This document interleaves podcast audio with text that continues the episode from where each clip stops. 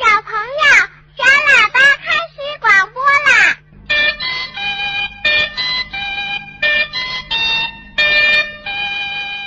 购买两盒大内密咖的大秘密们请注意：火速将你要给亲爱的他表白的话以及购买截图发送至公众号或微博中。二月十四日情人节当天的斗嘴，主播会替你表白哟。活动截止到本周五，赶快行动吧！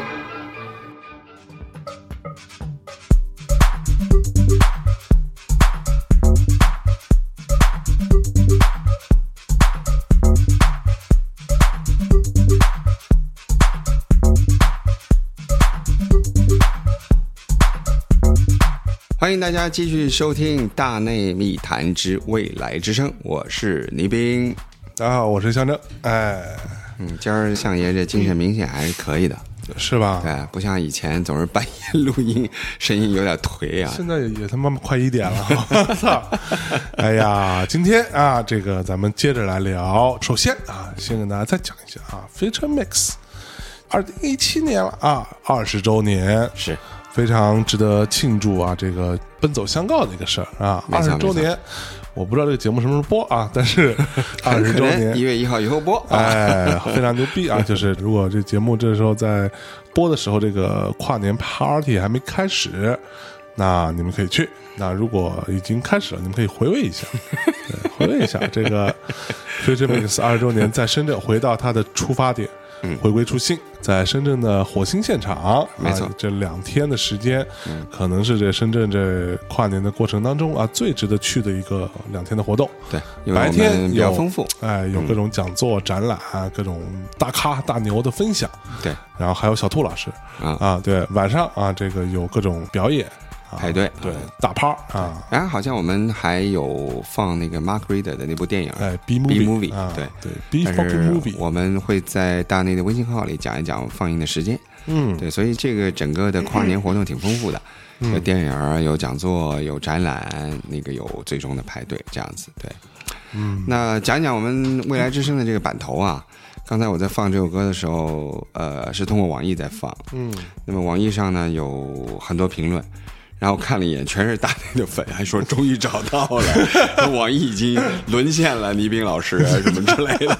就这首歌，对，本来是一首，所以我想问的是，网易会不会给我们发奖金啊？网易我们带了这么多流量过去嘛，是吧？嗯，可不嘛，网易听听，而且其实这么小众的 techno 也有人去关注，我还是挺开心的。因为很多人问我们说，我们这版头到底是从哪儿来的对啊？那没错，再说一遍啊，这是一个呃德国我非常喜欢的一个 techno 制作人，叫 Roman Flugel。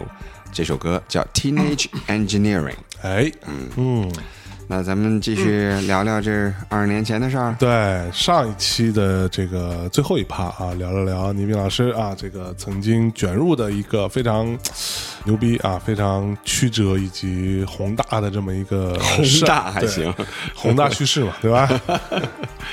然后哎，上期因为时间关系啊，所以只讲了开头跟结尾。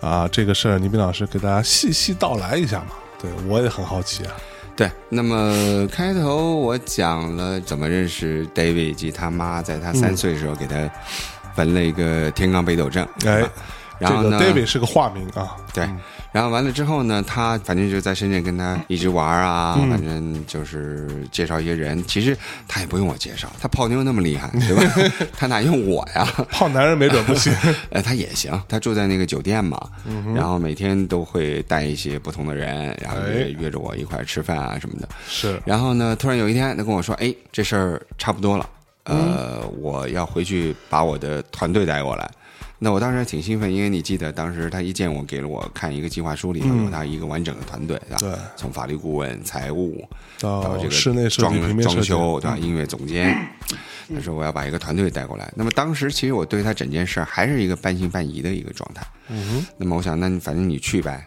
那过了大概两个多月，就是没影儿了。那我在想说，也可能这哥们儿就不来了吧。嗯然后突然有一天又给我打电话，哎，说我带着大队人马来了，还是约在凤凰楼吃饭。嗯那我去到凤凰楼，哇，真的是好壮观，十几个人。然后介绍说，呃，这哥们儿是、呃这个印度泰国混血，这哥们儿是我们的音乐总监，说这个女孩是一个马来姑娘，嗯。呃，是就长得的确跟中国人不太一样啊东南亚的那些本地人，嗯。说这个是一个非常厉害的室内设计师，，OK，然后这个姓王，这个王小姐，嗯。她是英国读法律专业的嗯嗯。财务，OK，然后这位呢是叫什么什么什么，嗯是一个新加坡佛威广告公司的创意总监，嗯，这些都是事实。后来因为我跟这些人都做了朋友了嘛，啊，这些人都是事实这些，人都是，但是啊，这些人跟那个都是真的，跟那个 proposal 上那个计划书上一模一样是一样的，一模一样对得上。就这些人真的很厉害，我跟这个团队学到很多东西。啊 OK，但是我唯一没有想到的是，传这事儿的人其实骗了所有人。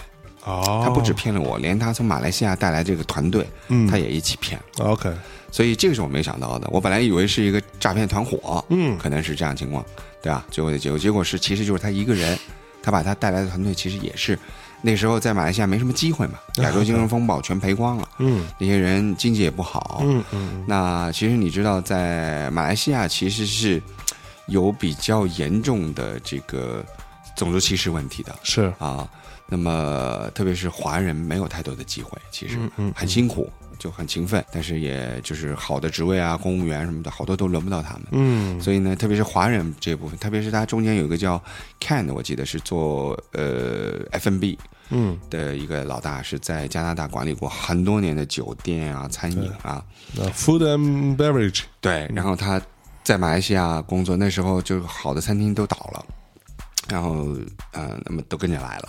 嗯然后呢，当时我就很高兴，然后他们就住在那个酒店里住了一段时间。哎，突然他们搬到了深圳某一区的，呃，具体我就不说了啊，具体某一区的一个国家，呃，怎么说呢，就是法律系统的一栋楼的二楼。嗯嗯那么在很多人看来呢，你在法律系统的管理部门这个楼啊，它不应该是有别的人可以进去的。是。呃，就是在普通人的观点，但其实呢，深圳其实当时是很开放的。那 OK 那栋楼其实是一家，呃，我忘了是一个房地产公司还是国营的房地产公司开发的，它只是把它的一楼给了这个法律部门。二楼、三楼其实都是可以对外出租的，啊只是好多人不知道。OK 但是呢，呃，在一些不太了解这个情况的人看来，哇，你能在这个部门的二楼做办公室，你肯定认识很多关系。OK 那么其实那个时候，David 已经在为他的整个这个这个局，嗯。在埋很多伏笔了。OK 那人家跟他合作人在想说，哇，原来你可以在 这个区的这个某个部门的二楼有个办公室，那你肯定是跟当地的政府啊或者什么关系很好。是。就是这哥们儿，就是讲故事必须是一个很圆的故事，就哎一开始这个故事就已经埋了伏笔了。OK 但其实很简单，只要给钱就能租，是。因为它是一个对外出租的单位。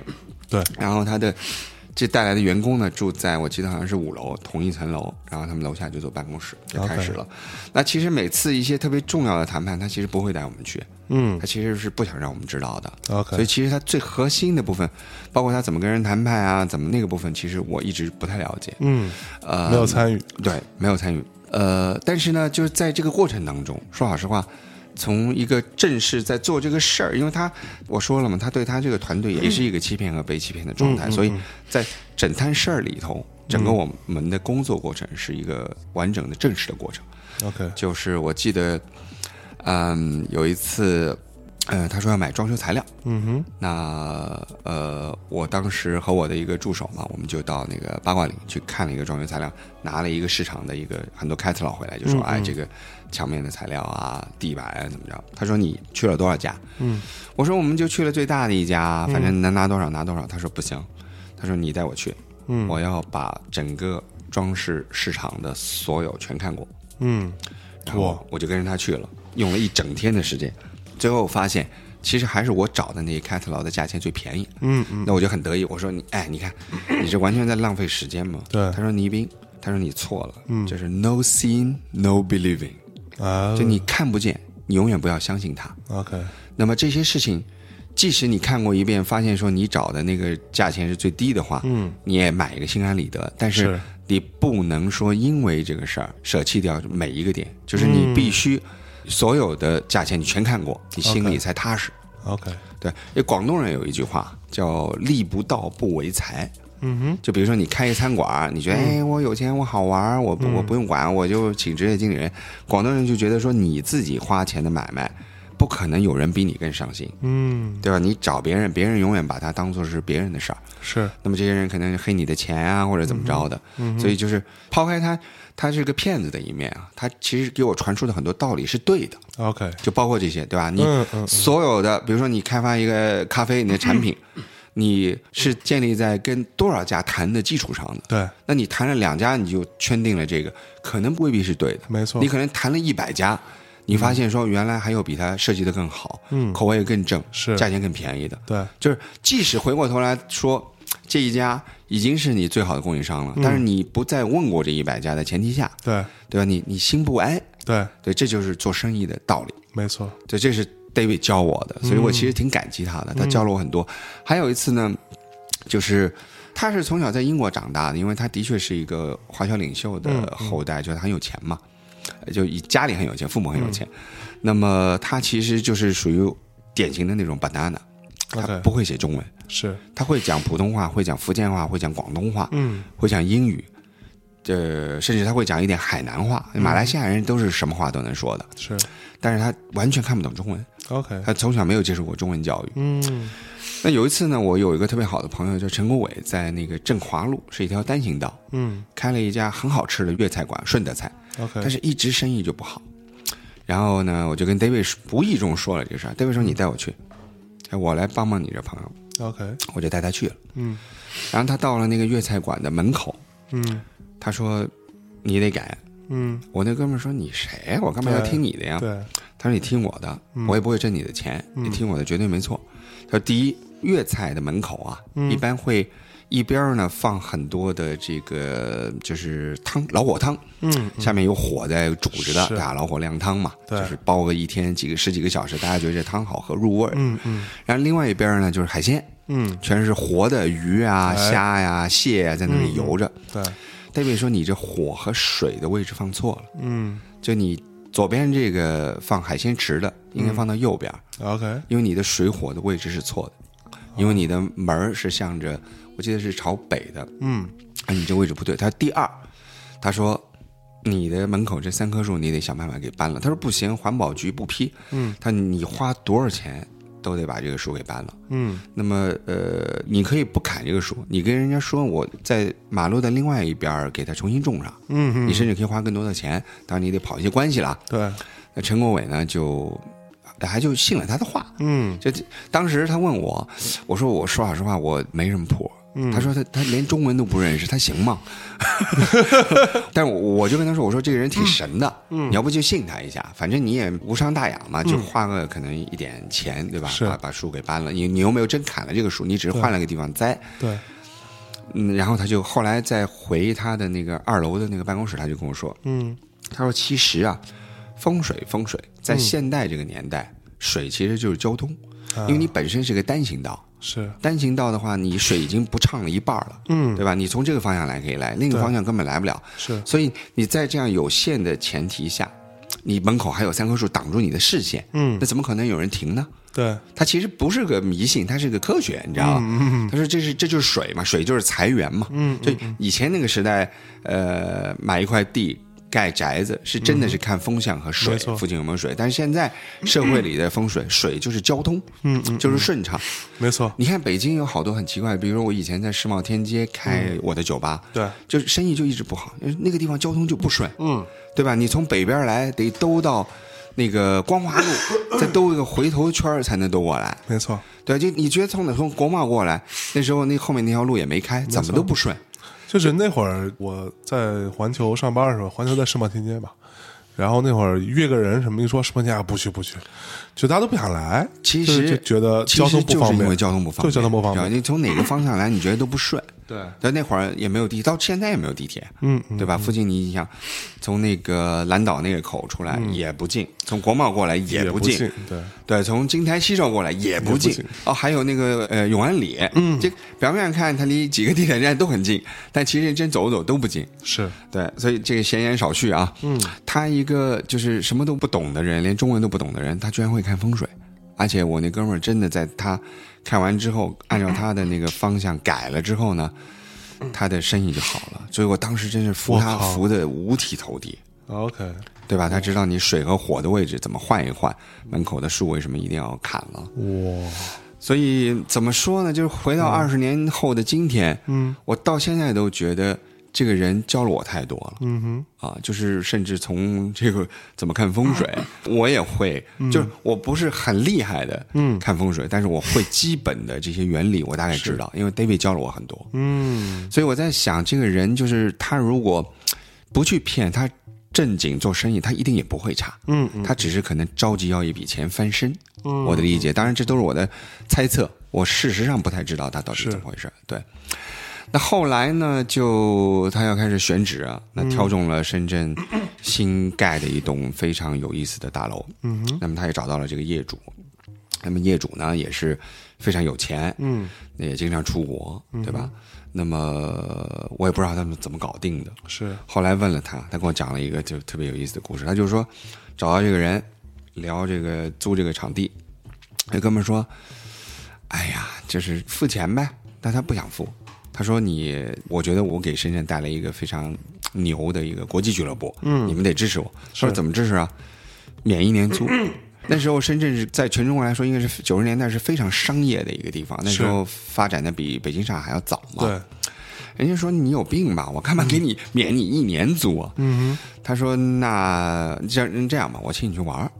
那人家说我什么没见过啊？对就是很有钱的老大嘛。是我就我我的业主，我什么没见过？到我到到哪儿？法国什么哪儿去？他说这样，你说去过法国吗？我就请你去法国，嗯去巴黎。他说你能带我玩什么呀？他说那你就就等着呗。嗯然后去，到巴黎真的去了真的去了。一下飞机，加长凯迪拉克，直接开到机场里头，也不知道他什么关系，我操直接接着亲自过到那个贵宾的 passport control，，OK，过了之后说送到最好的酒店，嗯具体叫啥我也不记得了。嗯然后到酒店一进门，两个红磨坊的，哟，脱衣舞娘在哎里头等着他，。我操，你知道吗？这大哥真没见过呀！是 大哥是有钱啊、也的确出过很多国，但你知道是当年广东那种土大款嘛，什么都没见过。然后哇，这实在是没有。当然，这发生什么事儿，我就我们就不说了。对但是不重要。这个就是有的时候其实不是钱的事儿，是一个面儿。这个面儿呢，是让一个土财主突然一下觉得，哇，我原来是可以变成享受全世界，不对只是中国最牛逼的声色犬马的生活。哎，哎，那我开的眼界，我的人生从此不一样了。嗯，大哥一回来，立马就把这合同签了，我操，免一年，呃，交第二年，而且第二年你还不用事先交，嗯，干完一年再交。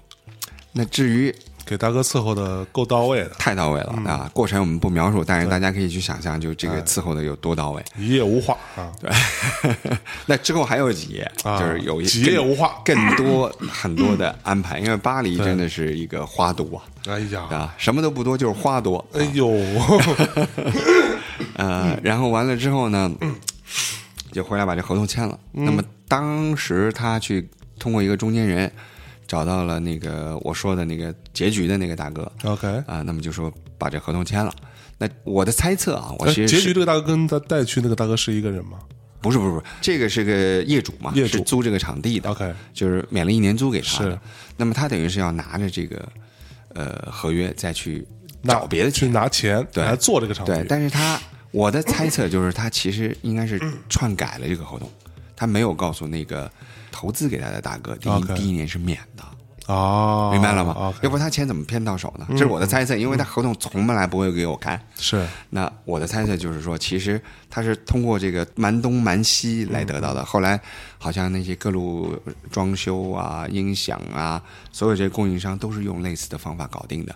那么这些单都让这个投资大哥给买了，嗯但这些钱他全部没有给下家，要不然他钱怎么赚到手的？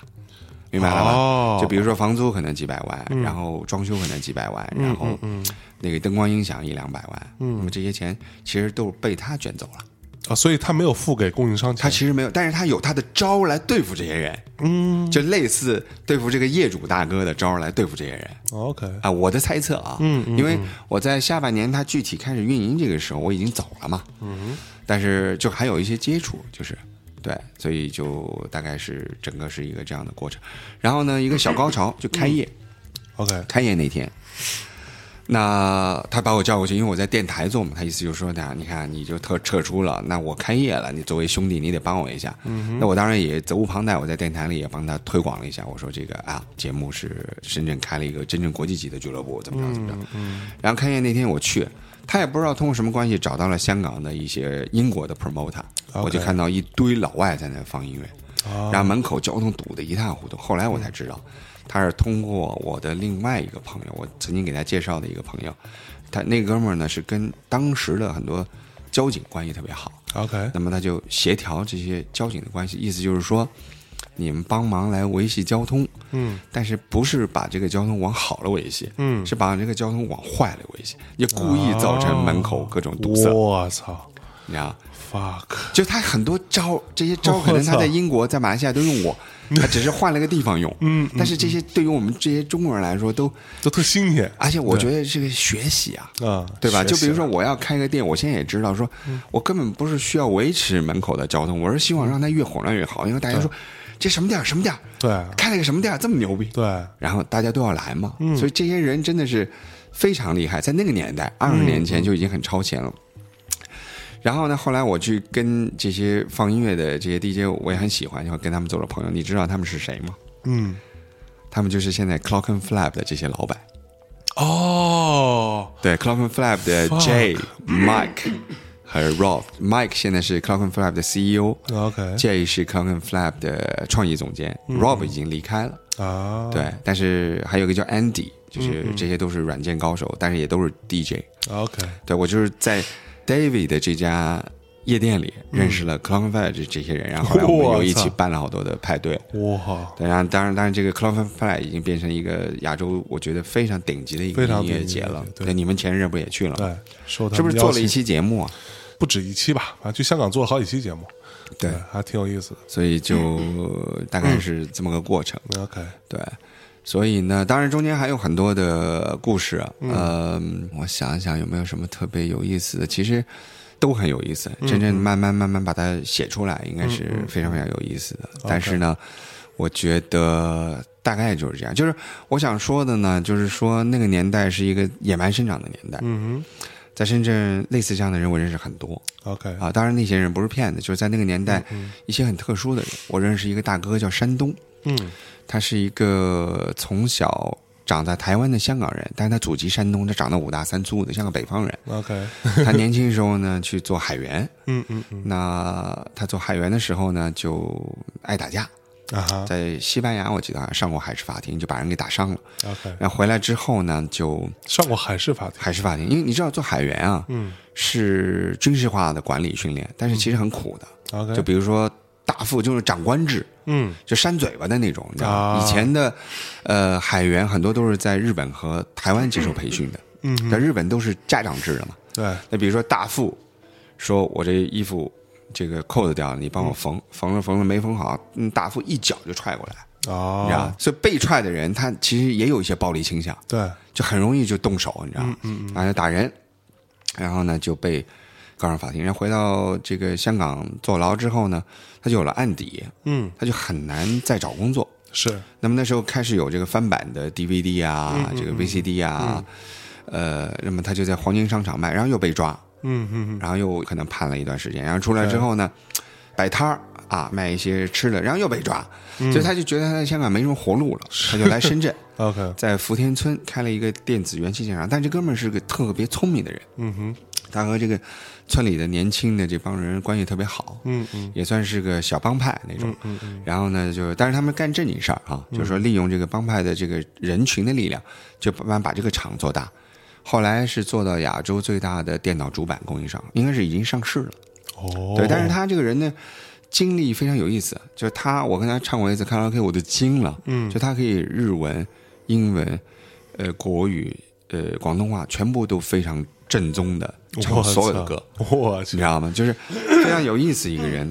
然后呢，呃，他当时开了个酒吧叫芝加哥，嗯然后我们关系特别好。然后可能我跟他也没什么利益冲突吧，嗯他就经常一个人开着他那部大奔就在电台门口等我，然后我下班出去往宿舍走的时候，突然就有个大胡子站出来说：“ 哎，你们、呃 一起吃宵夜。”然后然后他叫我去，就跟他聊聊他人生啊什么的，就我去特别有意思，就他特别把我当一个知心朋友，愿意跟我聊他的生活，但因为我跟他也没有任何这别的交集嘛，然后就是我听什么桑田佳佑啊，这些都是因为他。啊，对，还有我还记得很清楚，有一次他他媳妇儿喝大了，然后跟我哭诉，然后他媳妇儿可大可大，跟你哭诉。我跟他和跟他媳妇我们关系都很好。，OK 啊。对，经常吃，他跟他媳妇约着我一块吃饭，因为我我还有我当时的女朋友，，OK，然后就我们四个老一块吃饭，嗯。然后呢，呃，他媳妇儿我说怎么了怎么了？山东欺负你啊？他说没有，他说你知道吗？他说做他的媳妇儿很很痛苦。我说痛苦在哪儿？他说他是个男人，嗯。但是他做男人事儿吧也就算了，他连我这女人该做的事儿，比如说缝衣服，他缝的比我干好，擦桌子擦的比我干净，这连抹个烟灰缸他都可以抹的连一点灰尘都没有。就我这女人还怎么做人？你说？然后后来我跟山东说嘛，我帮他调解，山东就跟我笑笑，他说我这都是被打出来的。以前在船上，嗯，大副就让你哎桌子擦不擦一脚就踹过来，对都是他妈被打出来的，你知道吗？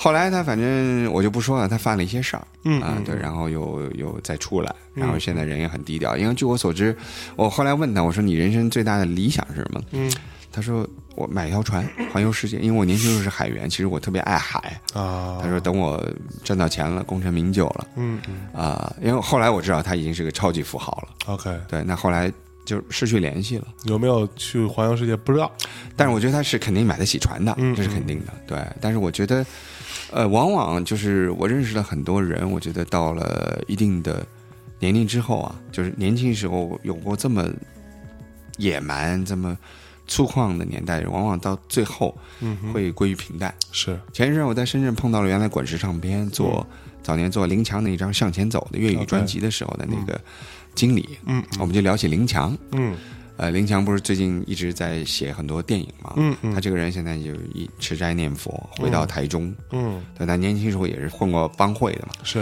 那现在就非常非常平静的生活。就可能年轻时候特别疯狂过的人，到了一定的年龄就会归于平淡。是，对，哎呀，所以我觉得，我觉得也挺好。所以我是为什么说，我觉得希望这个二十年是给自己这个上半生做一个总结呢？就是嗯我觉得派对生涯可能对我来说就，我个人觉得应该差不多到此结束了。就 too old for parties，，对，但是对我来说，我还希望会分享更好的音乐给大家。所以未来之声的这个节目肯定会继续做。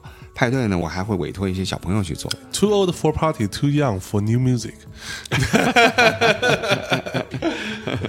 哎，但是呃，我是觉得就是人到了一个阶段，就没什么不能舍弃的东西，嗯，就是你要断舍离嘛，没错，就你要学会去舍弃，但是因为同时可能有更精彩的人生，没错，就选择不一样。对，在等着你。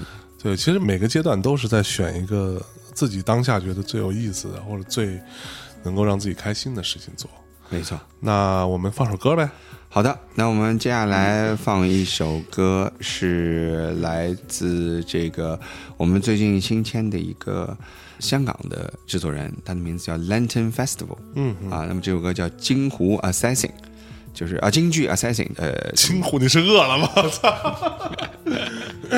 京剧 Assassin 是什么？暗杀是吧？嗯啊，用京剧来暗杀你。这哥们儿呢，年轻时候在伦敦读书的时候呢，他是一个很有名的 Britpop 乐队的主唱，OK，但是他也是改变了他的人生。嗯他回到香港以后呢，他就开始玩一些类似像 Aphex Twin 那样很实验的音乐。OK，但是你在这个音乐里头的采样里，还可以听到它很好听的那些类似像 Britpop 那样的声音，但它现在完全就作为一个背景声音出现了。OK，对，好，好，希望大家喜欢。嗯。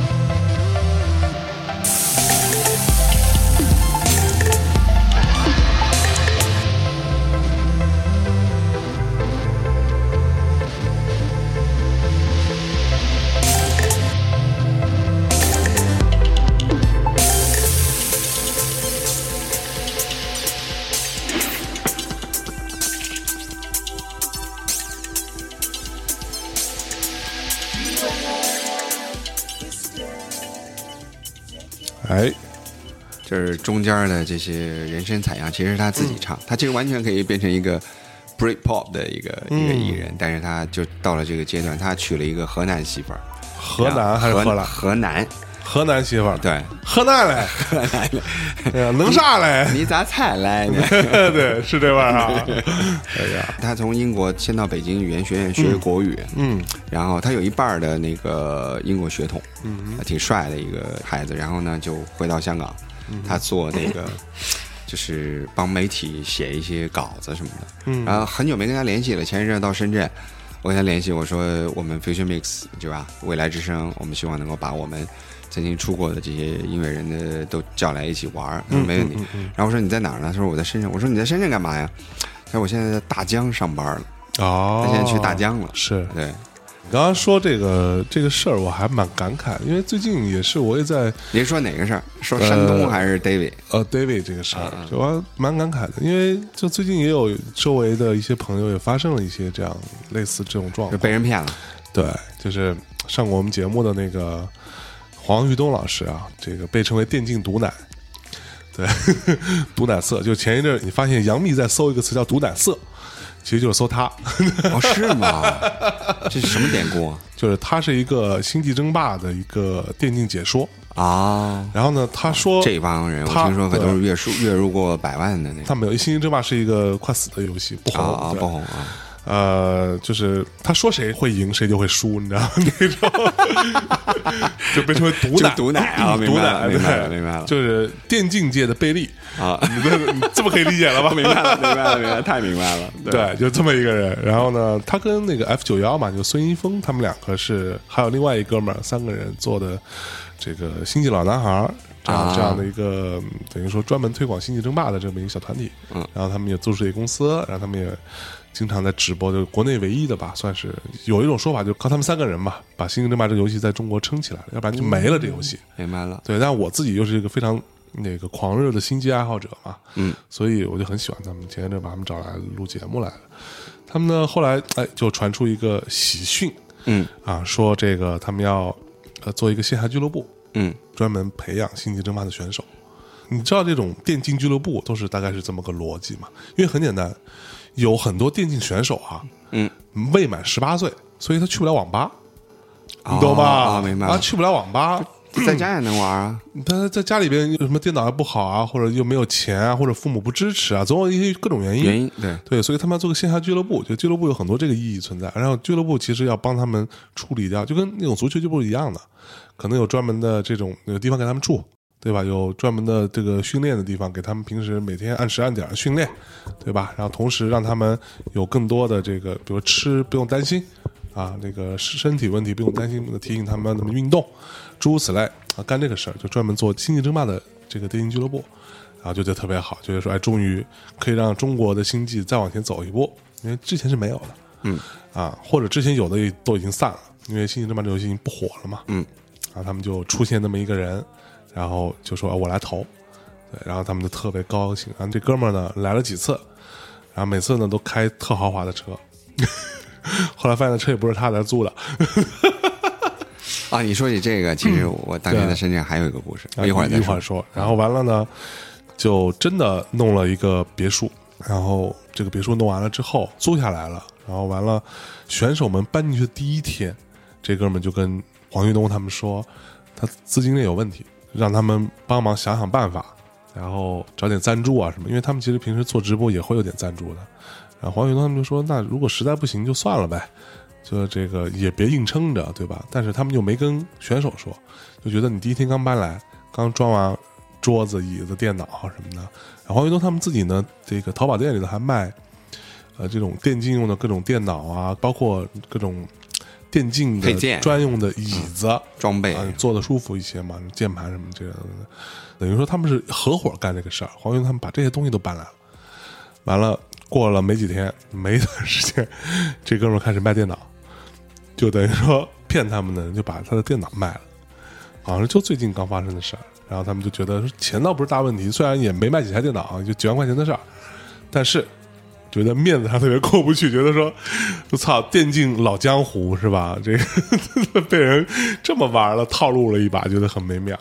哦，明白了。嗯，哎呀，这在当年九十年代的深圳，基本上你看满大街的豪车，嗯，可能百分之七十开豪车的人都是在做局的，哦，明白了吗？就不一定他们都是真的有钱。当然，深圳有钱人的比例的确比较高，嗯近两年可能好一点，但是这个人很可能就是比如说租来的车或者是借来的车，嗯哼，然后呢就传一去租一个特棒的写字楼，然后借一笔钱，然后就闪了。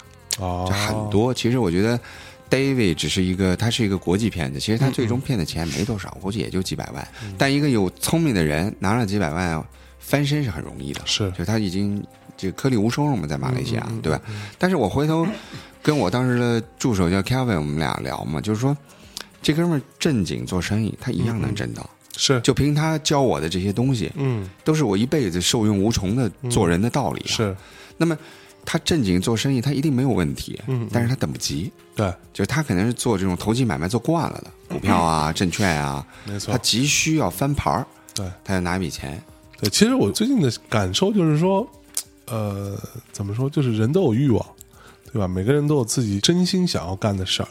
比如说你就是真的想看电影，是。对，比如说那个黄云东他们就真的想做《星际争霸》这件事儿，那很多这种骗局其实就是针对于你真的有，他，他觉得你喜欢这个，就你真的很想干这 David 事儿。当时利用我也是利用这个嘛，对啊。他觉得你是一个相对这种文化不发达的国家，嗯。那么你很饥渴，嗯，你特别渴望有国际来的力量，对，然后来帮助你没错，去实现你的理想是什么的。对他，他他其实就是利用我们的嘛。是。不过话说回来，我觉得这个，呃，未来之声二十年哈，就是也挺难得的。就是五百期节目是最后小乔坐在我对面跟小韩并排坐嘛，然后小乔就含着泪啊来说，我觉得未来之声二十年太了不起了。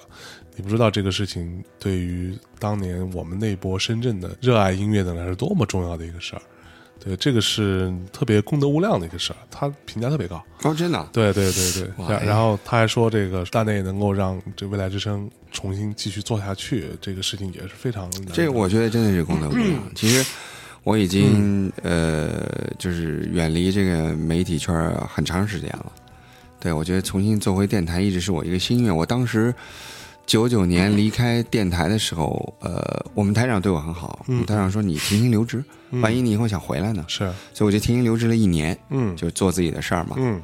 呃，包括第一次去巴黎啊，像这次那个斗嘴的我的那个呃未来之声第二代，讲在 Dave Clark 在巴黎的这个故事，就是我第一次出国嘛，嗯。第一次去巴黎，但是我第一次就很幸运，通过 t e n a t i o n 认识了全世界最大牌的 DJ，在一个 party 上我认识了 Jeff Mills、Richie Hawtin、Svan Weiss、OK Carl Cox、Lauren Garnier。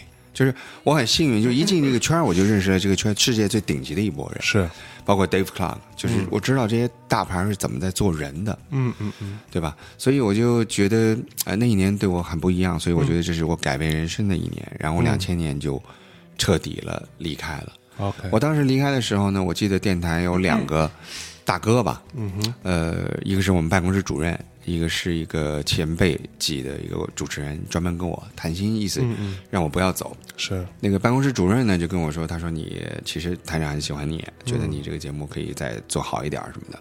他是从一个个人的这个事业发展方面啊。嗯嗯那另外一个方面呢，就是嗯，另外一个那个前辈，嗯前辈就很现实。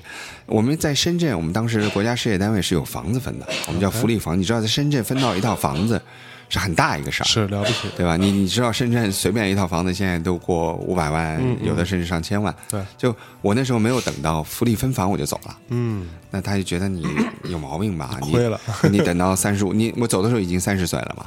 OK 他有两个前提：一，你就要结婚，嗯。就可以马上排队；对。第二，你没有结婚的话，你三十五岁嗯。你也可以排这个队。是。他说：“你你就五年的事儿，嗯。而且你知道我那时候去帮一个房地产公司做开幕仪式，嗯就铲个土嗯啊，我能收两万块钱好处费。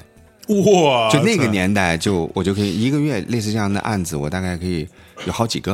哦说老实话，我觉得那会儿收入可能比现在多得多。明星待遇对啊，那时候，然后完了，高晓龙当时广州非常有名的一个电视广告导演，嗯隔三差五就给我打电话说：“倪斌来趟珠影，打个车，就深圳打车到广州，给他配音，很多广告都是我配的，很多你们知道当年的那些黑加白牙膏啊。嗯啊是吗？很多都是我配的，啊真那个假的？那个年代真的是，就是高晓龙特别喜欢我的声音，你现在还能说吗？那个？我没有问题啊，但是没有人找我配广告啊，咱们大内可以开发一下嘛。对，如果想找倪斌老师，哎，你演示一下嘛，对不对？演示一下，让大家知道你配广告什么感你觉待会儿拿个广告词儿，我这不能凭空来啊，啊？是是吧？找一段广告词儿，咱们练一下。你就说，来来来，我现在给你出题，哎，怂了怂了，我操！我不是怂了，你得琢磨广告我还没到那种是随口就来，像王涛我还做不到，就我得拿一个纸啊哎我我我知道怎么说啊，得。不过，二零一七年也发生很多事儿，也有很多做了很久的一些项目啊，或者一些跟音乐有关的事儿都停掉了。对，比如说前一阵大家都知道的这个，但是这事现在跟我没有关系了。漏网落网，对，落网的线海空间全部停掉了。对，那个北京店跟广州店都宣布停业，然后再清算，就是然后我做的那个付费的 playlist，嗯，现在也停了，也停了对，我是特别希望漏网能够站好最后一班岗，对嗯吧？如果有一些该清退的该退钱退钱吧。退钱，对对对我觉得这些事儿这些工作是要做的。对，其实还蛮感慨的。我们就先不评判说他到底那个老胡啊，或者怎么着孰是孰非，这个跟我们关系不大。对，反正现在这公司跟我关系也没有了。对，所以我已经很久不管这个事儿了。你相信什么星象啊、算命这些吗？我以前是不信的，嗯，我是后来发现好像有那么点道理，就是我用我自己的一些经历验证了大概这个事儿。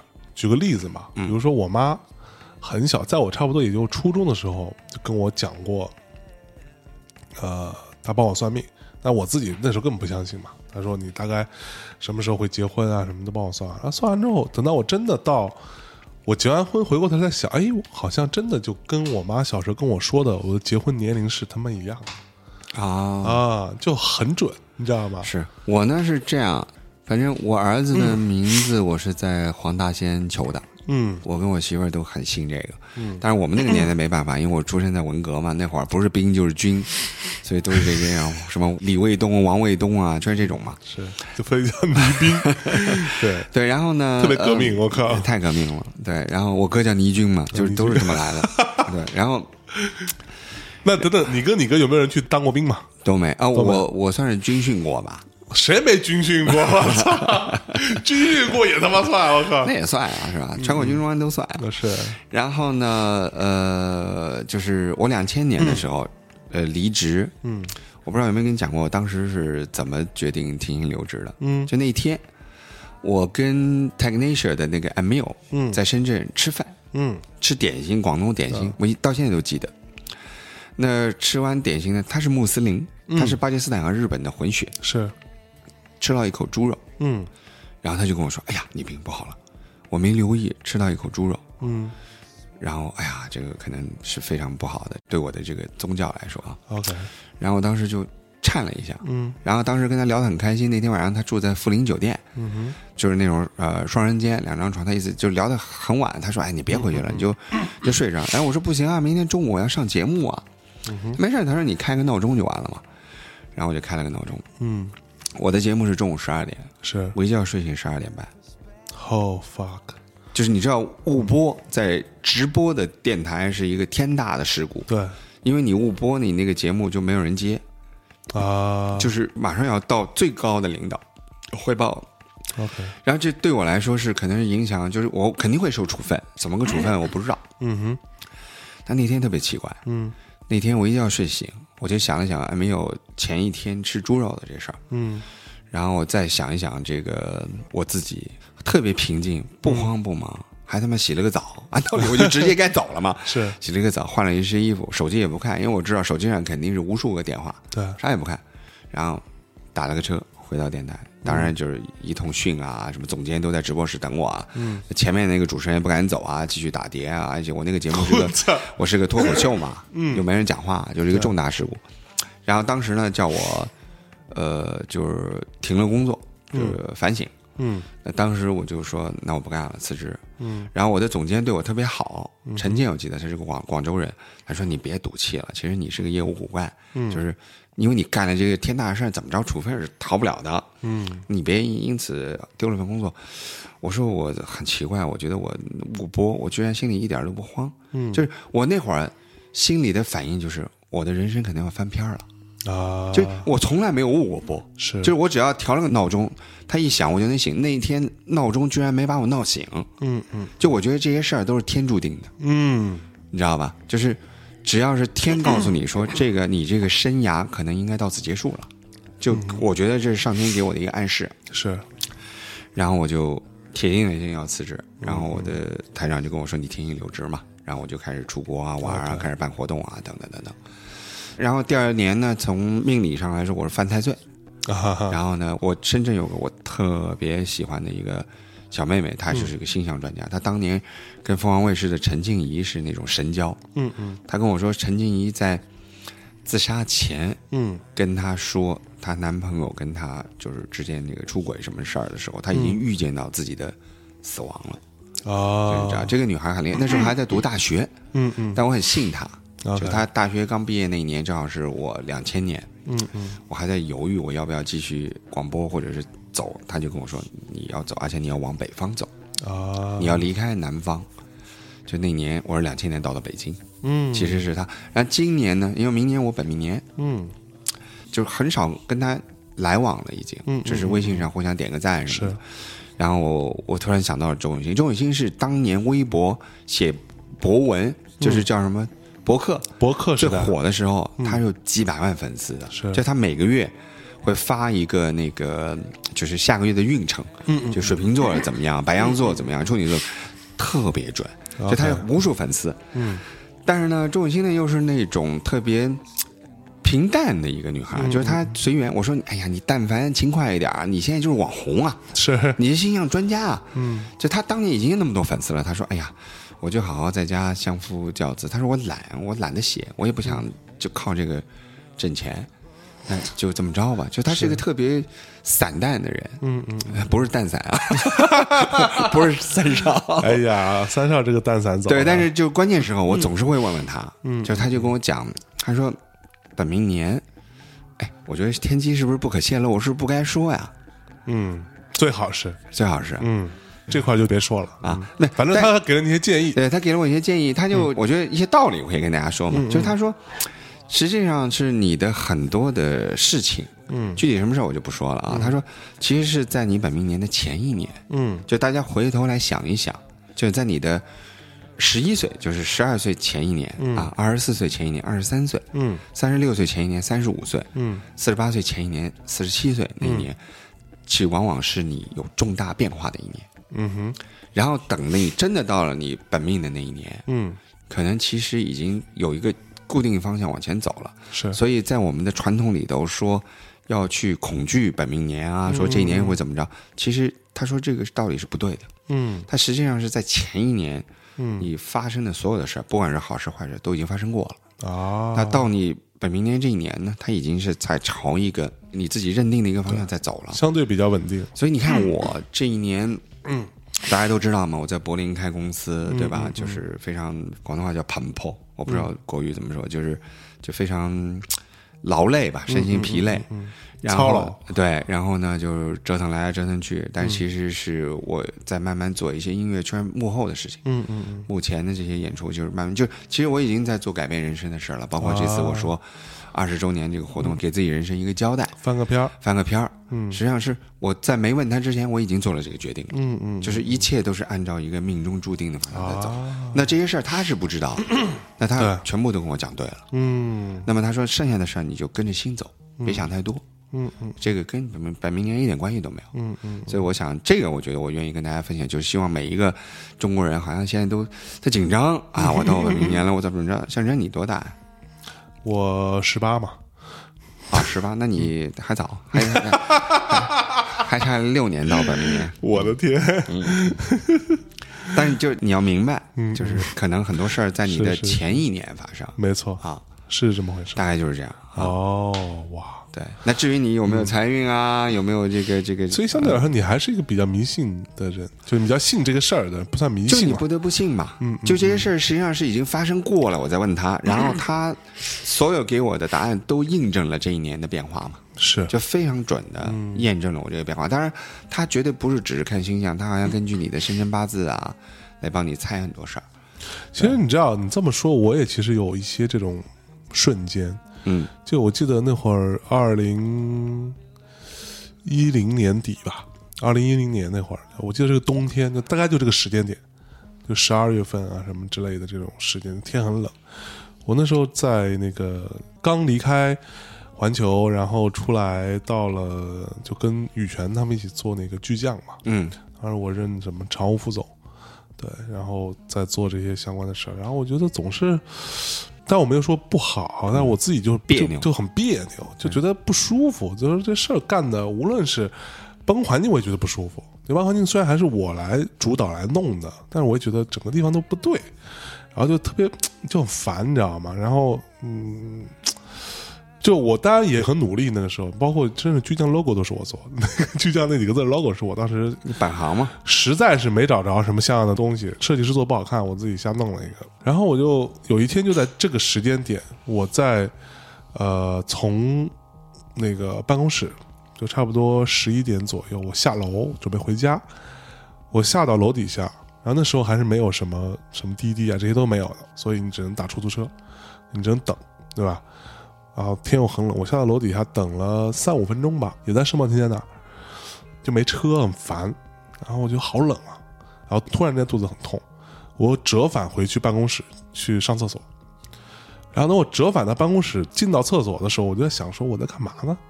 刚刚那一幕就是一个那种循环往复，就是一个折返跑的一个状态，你知道吗？你真的有前进吗？我觉得，那我之前在一个地方上班，现在我又在另外一个地方做一个新的事情，但是，呃，是有点什么这个那个这些什么所谓未来的期许，但是它还不就是一个上班的事儿，它还是个上班，对吧？还是别人的事儿。说白了，就你职位再高，你也是别人的事儿，对吧？然后我就那一刻，我就在洗手间里边做了这个决定，我说老子不干了。我跟羽泉就没有什么感情上的不好，都还很好，对，现在都还挺好。但是就是 那一刻，你会觉得我想要做一些不一样的事儿。我就在当时应该是十几楼，我忘了，应该是十七楼之类的这个洗手间里面做这个决定。我想自己做个事儿，然后我就下来打到出租车之后，打电话给我一个朋友，然后说我想要自己做一公司，我想自己做个厂牌。然后你觉得怎么样？然后我那哥们儿跟我说：“好啊，你要做，我支持你。”我说：“那出钱吧，咱们就你出一些，我出一些，然后这事儿我来办。然后你占个股份怎么样？因为我自己的钱肯定不够嘛。那时候就把 nova 这个事情给做了，其实就是那么一个瞬间。对，甚至到说，嗯，去年吧，到今年年初的时候，我在之前也说过嘛，我其实想过说把节目停掉嘛。”对，虽然太累了，对，太累了，我觉得很无聊。然后我就想说，我这个人生阶段不应该干这个事儿了。对，有点无聊。它带来很多东西，但同时它也让你觉得你非常的就怎么精疲力尽。对对。但我觉得，就像我重新在大内重新把这个 Fish Mix 开出来一样，就是我觉得人在不同的阶段，他其实是有一些轮回的。对我当时离开广播界的时候，我就跟自己说：“我说有一天我会回来。为什么？”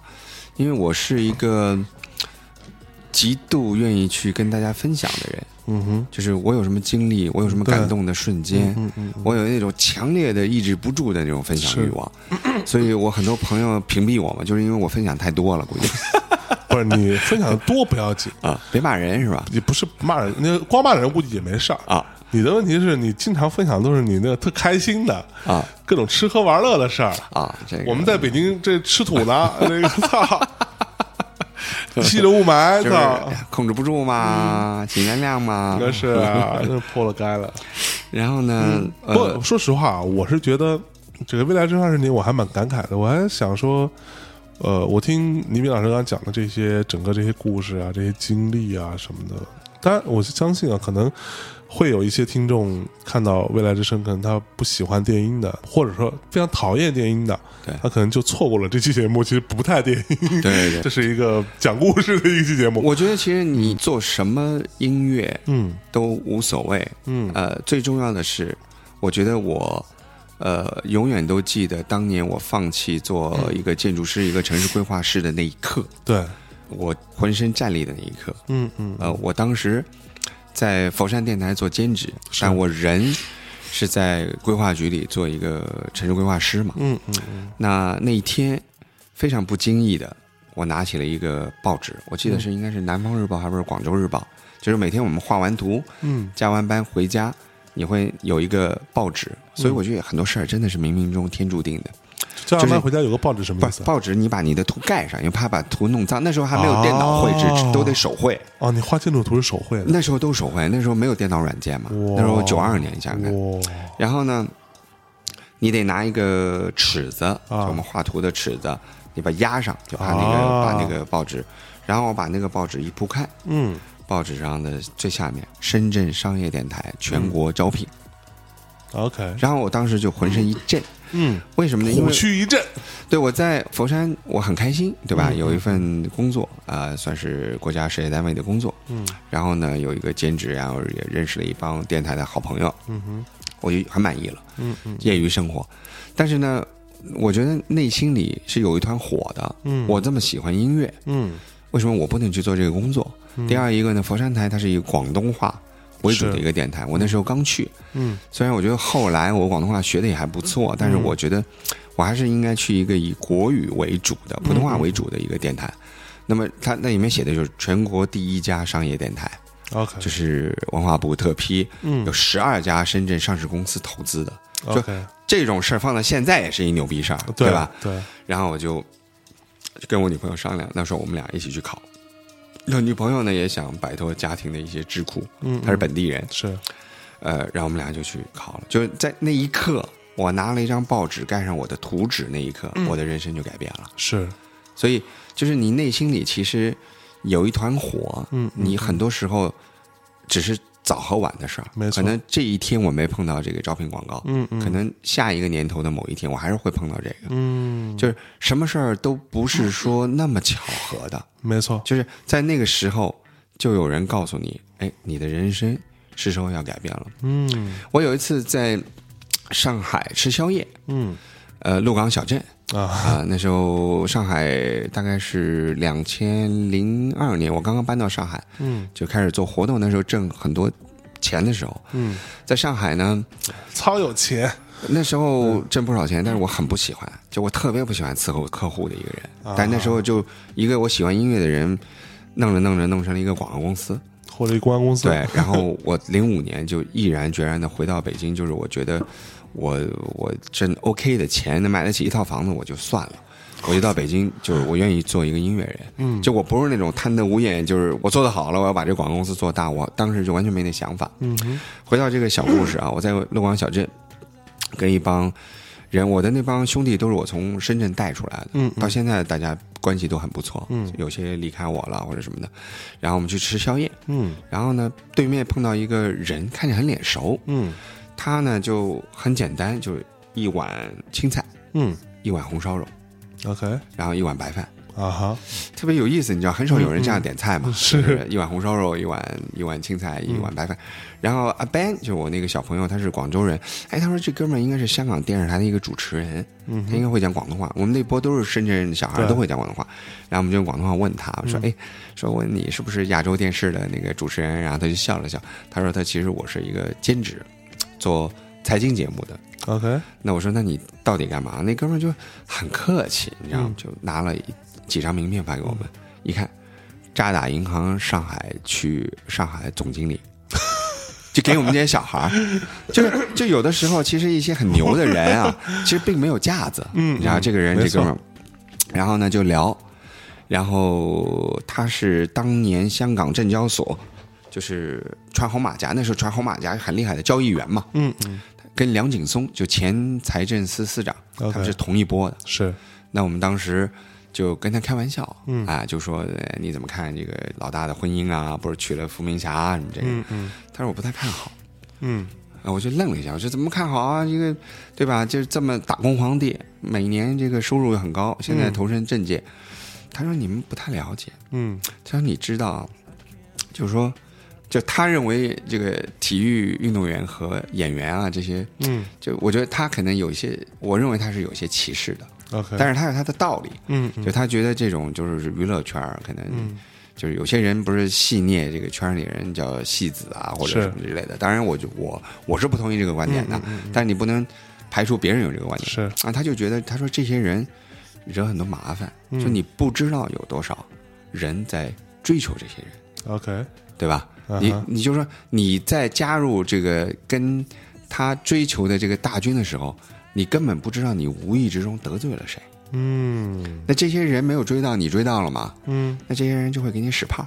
啊你就跟这些人抢女人的时候，嗯你其实树了好多敌人。啊那这些人就会就是心胸开阔一点就算了，嗯心胸不开阔的人可能就会弄你。对他说这可能会给自己埋下一些伏笔。哦然后最后发生什么事儿，大家都知道嘛。嗯其实你想，梁劲松根本不缺那钱买个车，对最后其实是因为利用这个香港政府的那个车，嗯呃，然后给自己什么什么什么，就是挪用公款，对吧？嗯然后就引咎辞职，就其实是一个特别小的事儿，是对。但其实你也不知道这到底有没有什么别的原因。没错，就当时他就这么跟我们说，嗯当时我就觉得哇，这个人好厉害，他怎么会这么想这个事儿啊？然后呢，他就后来我们就问他，我说这个做交易他很苦，他就是一个萍水相逢，大家拼一个桌子吃饭，嗯嗯撞到的。然后他就跟我说，他当年在九龙城寨家里多穷，就是台风来发飓风的时候，一家五口人就撑着一把破伞扛了一晚上，房屋顶。房墙全倒了，哇。就这么着，然后最后省吃俭用上来，我去外外外国读名牌大学，再回来，这样、就是很有意思。就是一不认识人就跟你掏心窝子，还是一香港人，是。香港人掏心窝子不容易的。很难，然后呢，呃，最后我觉得他讲了一句话，影响了我一辈子。嗯。我说做一个交易员是不是很刺激啊？嗯，每天因为那时候我们喜欢看那个少林足球嘛，是少林足球里面 一秒钟几十万上下，给俺们上罗嘎，就是找那个我们的挺该，就是 就是他的那个制片人也是里头的演员戴个眼镜儿，就是说找他，他说我一天几十万上落的，这这怎么着怎么着啊？他说是。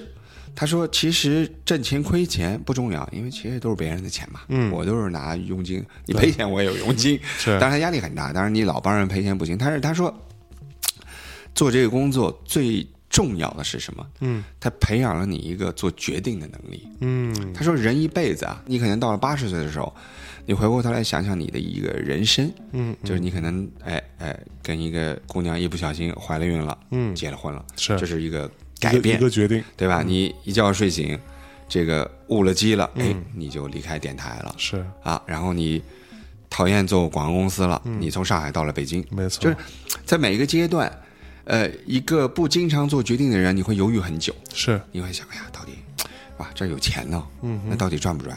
我去北京这一穷二白啊，是嗯这怎么办？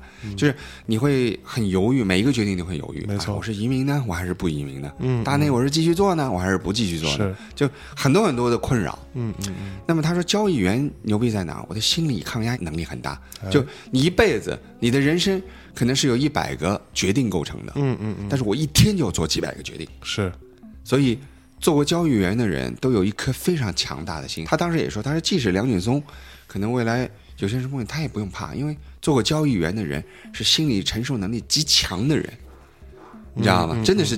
这不是几十万、几亿、什么几十亿上落的，人家是，对没错，所以就是这个职业对我的培训，就是我非常重要永远不会，就是说拖沓我的决定。我在任何一个时候，我离开香港，我来上海，我很快就做决定。嗯嗯就因为我在最短的时间里面，我可以做出一个评估和权衡，是。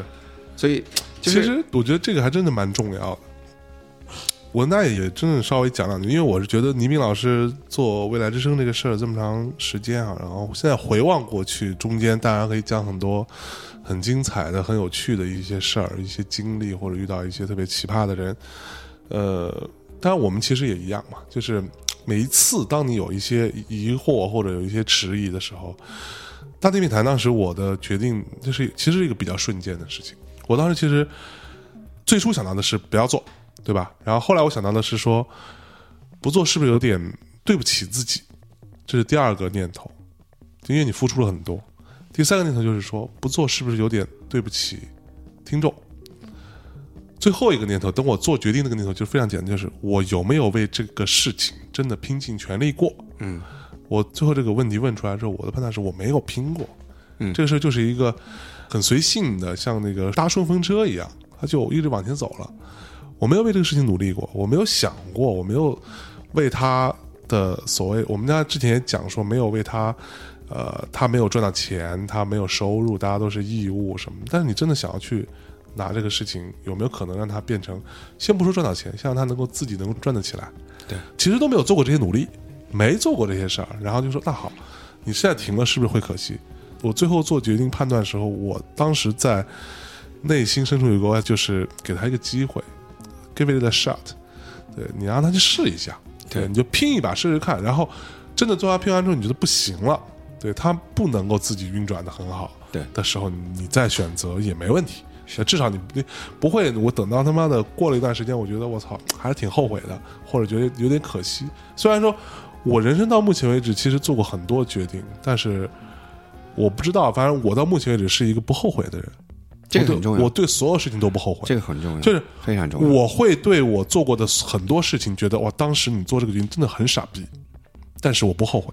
嗯，我做了就是做了，对，所以这个我刚刚就讲那个今年看到。呃，落网的什么线下空间也停了，然后线上的事情也现在还未决定啊。这个乐童啊，好多这样的公司可能都都有一些困难。对对，然后这个资金上啊，各方面对。其实那天我听到老胡给我打电话说，呃，线下空间要停啊，他跟我说一声吧，然后知会我一下。我说那停吧。对，然后那一瞬间，我其实是突然想到，说我可能大概在几个月以前，我预见到这件事情了。就是我可能像一个做梦的一个似曾相像是 deja vu 的一个感觉，好像我经历过这一幕。对，他跟我说过，对，人生其实就是有很多个 deja vu 对构成的，就会有这冥个冥中有人会告诉你，就好像哦，我完全没有意外，你知道吗？我不是说我对于线下空间不看好啊，或者说我知道它经营状况不好，然后我没有意外，而就是这个消息突如其来出现，我没有意外，然后我觉得哦，那就停。那你要做了决定，你就挺呗，你的创始人对吧？听你的，然后做好善后工作。我只跟他说了这么简单，我说，呃，两件事情。第一个，线下空间的这些众筹来的股东做好善后工作，该清算清算，该还钱还钱，哪怕每个股东最后你就还很少的钱，你也得还，按照一个公开透明的一个账务跟大家来讲清楚。有偿订阅的对有偿订阅的听众听众。就是你没花钱，这个还则罢了，对吧？对人家掏了钱，甭管多少钱，这是一个 deal，这是一个 contract，对吧？对，那你就要么就定到这个时候了，就把这个剩下的钱退给人家；要么就是你把这个东西撑完，撑完一年自己想吧。我说我能给的最后的建议就是这样。对，对我其实在这个过程当中，就是呃，怎么说，惋惜啊，或者可惜，落网做了十几年了。十四年，对落网这个事儿，由老胡也是，其实跟他那个有有点类似哈，就是由他个人兴趣，对他自己做着玩儿，后来变成一个成规模的事情，然后也试图去自己去运转起来，然后最后的结果并不太好的一个情况，所以。我讲这个事情，并不是我，大家不要担心，我不会去打广告什么的。我觉得就是，呃，我自己很珍视这件事情，很珍视大内密谈这个事儿，所以我不希望说他因为我自己不够努力，或者说呃没有真的想在这个时候没有想对他该走的方向，而让他最后死掉。就因为呃像落网的线下空间一样，他最后停掉，然后大家就觉得嗯感慨一下，感慨一下，然后这个事情就过去了。我不希望他是这样，但是我也在想说，我自己要真的足够去怎么说，用一真的很聪明的方法去把这个事情让他可以自负盈亏，至少不要成为大家的负担。对，这个事情才会继续下去。对，对，所以也是希望大家，也是感谢各位的支持啊，就是这么长时间五百多期吧，就是、嗯、其实不容易，讲真，就是我也没见到有多少节目就是这么样一个情况在继续做的一个，嗯，就是说的一句满足一点的话，就是咱们大内就是做满五百期本身，嗯，就已经是一个非常了不起的成就了，嗯嗯，对吧？就是剩下的都是 bonus，对对所以不用想太多。对，就是跟着感觉往下走吧，然后自己尽量多努力。各位听众们也是，就是感谢的话，咱们自家人就不用多说了。我说一句真的，呃，我跟很多人或者说一些不太嗯怎么说，就后来就比较疏疏远的一些曾经的一些朋友，有一个非常大的一个分歧，就是在大家其实可能不知道，就很多人会觉得说听众都是都是比较蠢的，对，都是脑残的，或者说是啊，我去过一趟 Fuji Rock，我觉得我们的听众那非常好，非常优质，非常聪明。我不能说我们的听众中没有傻逼，对，但是在我看来，呃，傻逼要么就被拉黑了，对吧？要么就是，对吧？要么就是被拉黑了，要不然就是他可能发现这个氛围他不太，呃，会发言，我们也看不到。对，那从实际面上来看，我觉得我从来不觉得我们听众是他只是听众而已，听众跟我们的关系还是蛮微妙。我觉得这个可能，我斗胆说一句，可能没有其他电台像我们这样。我们就像我那天在微博上发的说，我们真心做一件看起来很傻逼的事情，就是我们真的把听众当做朋友，然后当做我们非常非常平等我。们在线下也的确做成朋友了。对，吧而且今天你在路上，我经常会碰到，有时候，而且经常是在我没洗头、没剃胡子的那个时候，在路上被听众认出来，远远的过来叫我，过来拍我的时候，我每次都很惶恐。我的惶恐不是因为觉得是一个陌生人，我是觉得说啊，我这样是不是就是见不得人。就不太能见你们，就是 就是朋友，你得洗了头你才能见的，对不对？洗头之约，对吧？就会有这么个事儿，其实就是这么简单的事。就是我觉得说，我希望能够每次跟大家见到面啊，或者什么都能够是一个比较好的状态，然后我也不是那么累，然后可以跟你们多聊会儿，我觉得都是一个这样的心态。对啊，你看我在到哪儿都有大连粉丝请吃饭，上次到大理都、都能撞到粉丝请吃没错饭。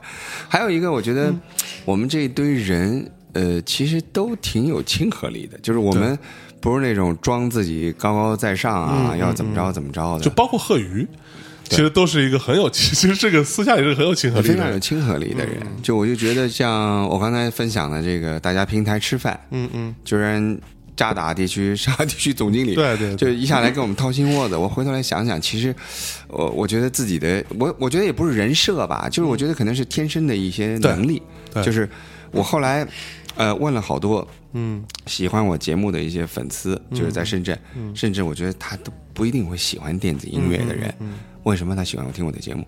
他我我就觉得你就很有亲和力啊，声音，还有最后见到你这个人，是。就就觉得就大家非常接近，甚至到我离开电台以后，嗯，我原来认识的一些听众吧，算是线下认识也，比如说我的原来一些广告赞助商，嗯，就还会大半夜打电话来跟我谈心，嗯哼他说：“我说为什么？他说我听到你的声音我就心定了，嗯，就他就有这种人，你知道吗？听着听着就睡着了。然后我就记得当时在深圳能听到香港电台节目嘛，香港电台有一个叫颜连武商业电台，它有个节目叫《霎时冲动》，是，他当然更厉害啊，就是比如说他有听众打电话进来，嗯嗯嗯。就是可能是两年前跟他聊过跟她老公婚姻关系不好的人，嗯，呃，姓张，哎，他一打电话来，那个太太什么都没说呢，嗯。阎连武就说：“哎，张太，嗯，你现在跟你老公怎么样？”然后那听众就愣住了，说：“啊我去，两年前的事儿你还记得？”是是，但后来我跟商台的这帮朋友熟了，我才知道，原来一个有心的广播啊，商台是给听众建声音档案的。哦，这些人打电话进来，他立刻会进行一个匹配。模拟模拟匹配，，OK，然后马上他有个电话接线，他有个编辑嗯嗯。在另外一个房间里面，嗯。在那个太太一打电话进来，就他有个预接嘛，嗯嗯。以前的电台都有人先把电话接好，嗯，然后再接进直播室。那这个人过一道，嗯。过一道，那这个编辑已经跟阎连武讲了，说这个人姓张，，OK，两年前他跟她老公他也跟你打过电话，啊，这并不是他记性有那么好，是是是，但是当时我就在想说，其实很多人的这些亲和力都是在一些 细节上，嗯而且阎连武还跟我讲过，他说其实打电话来的人，嗯。他不是要答案的，是，他是要聆听者，嗯。就是包括很多心理医生都一样，是，你找心理医生，其实并不是在让心理医生给你个答案，没错。你是找一个你认为你懂的人，嗯嗯嗯，你认为医生肯定懂嘛，是，来听你讲事儿。嗯。就是那个时候我在做这个电台的时候，我就我就已经有这种感知了。包括后来，呃，我认识这个哥们儿，然后在一次去哈尔滨的飞机上，因为这个就是大雪，嗯被困在长春一个晚上，嗯嗯，然后我就借那个手机充电器给一个大哥，哎，然后哈尔滨的大哥，嗯。然后也居然就变成朋友了。叫那哥们儿叫鲍寒伦，嗯是黑龙江最大的那个家具的公司老板，叫鲍鲍氏家具，你现在还在。OK OK，然后到了哈尔滨之后，就我们当时参观电台嘛，嗯，完了之后晚饭，他说一定要请我去马迭尔宾馆吃一顿俄罗斯正宗的俄罗斯的这种苏联菜，然后吃着是吃了也就算了嘛，萍水相逢，但是认识，人家就又跟我掏心窝子，就讲他当年下放回来，嗯嗯。被分到那个蔬菜公司，OK，怎么怎么苦，嗯嗯嗯，然后呃，你知道东北有多冷啊？冬天？它零下三十多度，早上五点钟要去拉蔬菜，啊，然后到菜场去做批发，哇，这么苦熬下来，熬成这个企业家，就是说着说着就说哭了，你知道吗？一个东北大汉。哎呦，然后后来我就在想啊，我觉得我的这个亲和力可能很多时候是真的是天生的，是，就。陌生人在飞机上借一个充电器认识了，人家到了哈尔滨直接找我出来吃饭，要跟我掏心窝子讲他一辈子发生的事儿，就我到现在都记得这事儿。嗯嗯你知道，所以我就觉得这二十年做电台，其实，呃，电音是我自己的喜好，嗯。但其实你是通过你的节目，就是可能用了一个时光，嗯，给自己做了一个用现在时髦的话说，就给自己架构了一个人设。是，那这个人设呢，是让你立足于这个社会一个很重要的一个原因，就是也可能我相信现在的很多大内的听众嗯。听我的节目，也可能是。是因为觉得嗯声音好听啊，嗯。或者是哎很有亲和力，不一定是喜欢音乐的，很有可能。也有可能。啊，，对，对非常有可能，因为我，觉得这个很多时候它是一个完整的一个个体，所以我哎就说，在这二十年过程当中认识的所有朋友，并不是每一个都是跟音乐有关系的，嗯，嗯但是我真的很感激他们，是。就，他们让我的每一年都过得非常精彩。哎，而这些人的故事，嗯，就别人的这些故事，其实构成了你的故事。是。对，我觉得这这是我想跟大家分享的东西。那我觉得最后哈，我给大家讲一下我跟倪斌老师第一次这个见面吃饭的一个，这事儿讲过吗？咱俩在杭州是吧？对，这这这事儿讲没讲过？好像没好像讲过吧？哎，这事儿我必须得讲一下。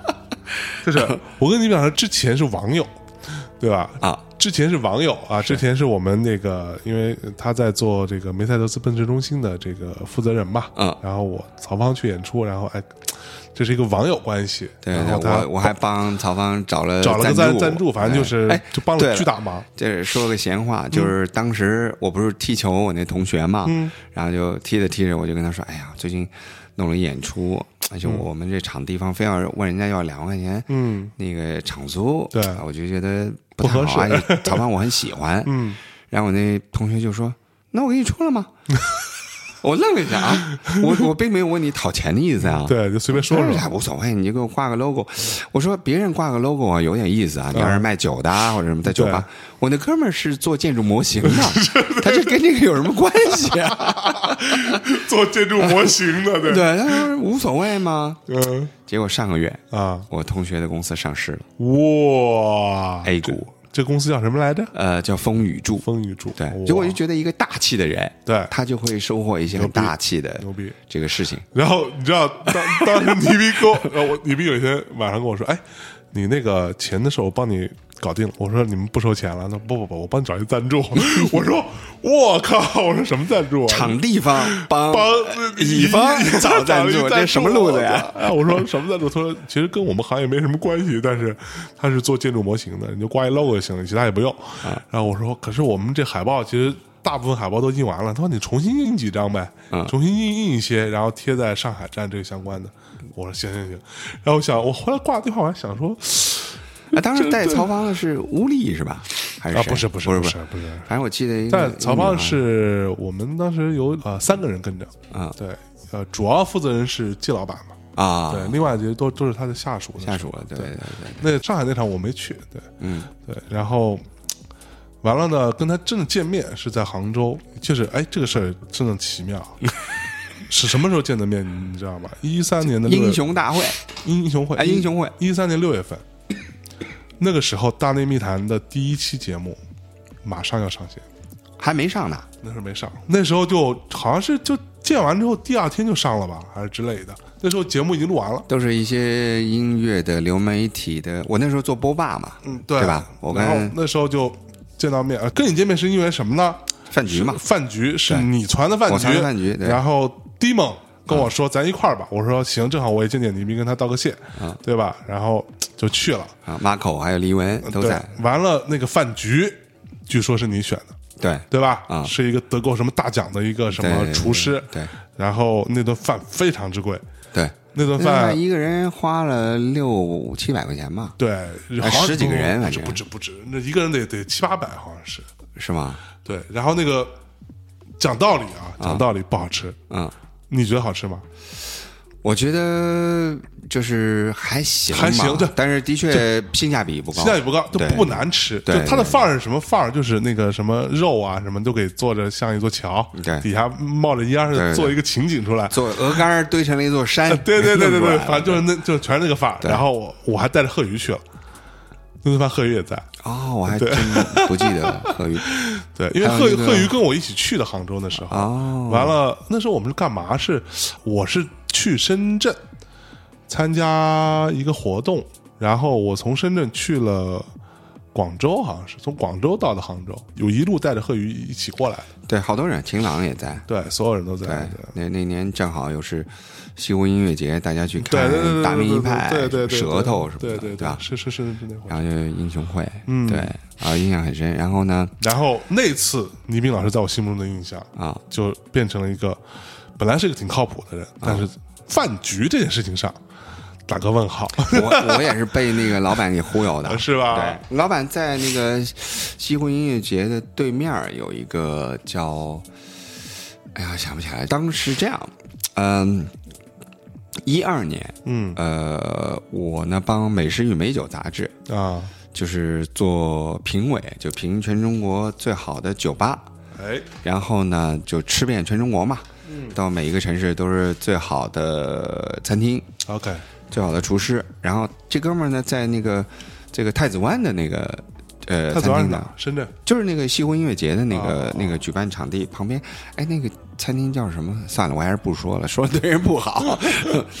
然后呢，就的确很好吃。然后那天我记得做陪的那王建梅老师也在嘛，嗯嗯。那个梅梅老师，就是最近江湖上传他的蛋炒饭怎么靠谱的那个，嗯嗯嗯，对，是一个上海的画家，旅居杭州。嗯，呃，王建梅老师，我觉得也是上海到杭州还旅居呢，我操，他是一个上海人，但是他后来到美国，然后画画，然后他的画呢，就是收藏价值非常高，嗯，应该也是就是艺术造诣很深，然后呢也挣了不少钱吧。但是他呢就在杭州的市中心租了一套非常普通的房子，因为他喜欢美食，他觉得杭州比上海好吃。嗯然后在西湖边儿一边画画一边就开始品尝。然后当时吃饭的时候就跟我说：“你说，他说你知道吗？